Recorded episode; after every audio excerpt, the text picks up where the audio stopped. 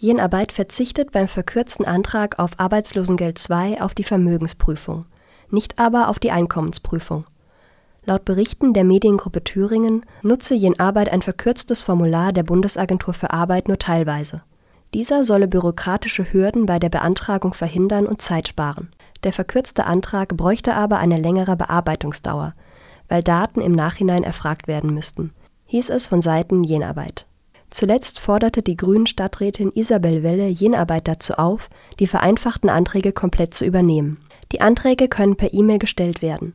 Die Bundesregierung hat im März das Sozialschutzpaket beschlossen, das die Zugangsbedingungen für Arbeitslosengeld II aufweicht